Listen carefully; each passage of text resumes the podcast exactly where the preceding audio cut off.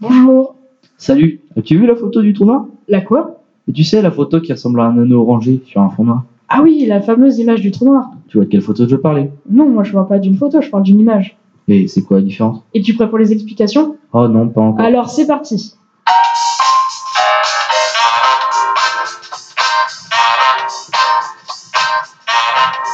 Commençons par l'étymologie du mot photographie.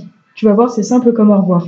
En fait, c'est bon. Dans ce mot, il y a photo, qui signifie lumière. Comme pour photosynthèse, il y a graphème, qui signifie peinture. Comme pour graphisme. Donc, en résumé, ça veut dire peindre avec la lumière. Et qu'est-ce qui fait que l'on ne peut pas appeler ça une photo On ne peut pas appeler ça une photo parce que pour obtenir cette image, on a coordonné huit sites de radio-observation spatiale avec des radiotélescopes placés à des endroits différents autour du globe, formant une parabole aussi grande que la Terre. Ouah, trop bien On pourrait donc appeler ça de la signographie. J'ai juste inventé. Mais comment fonctionne un radiotélescope Les astrophysiciens se servent des signaux radio émis par les objets spatiaux, comme les étoiles ou encore les autres planètes.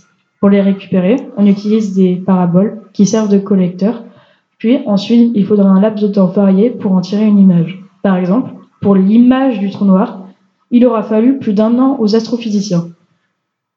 Merci pour ces Donc arrêtez d'appeler ça une photo.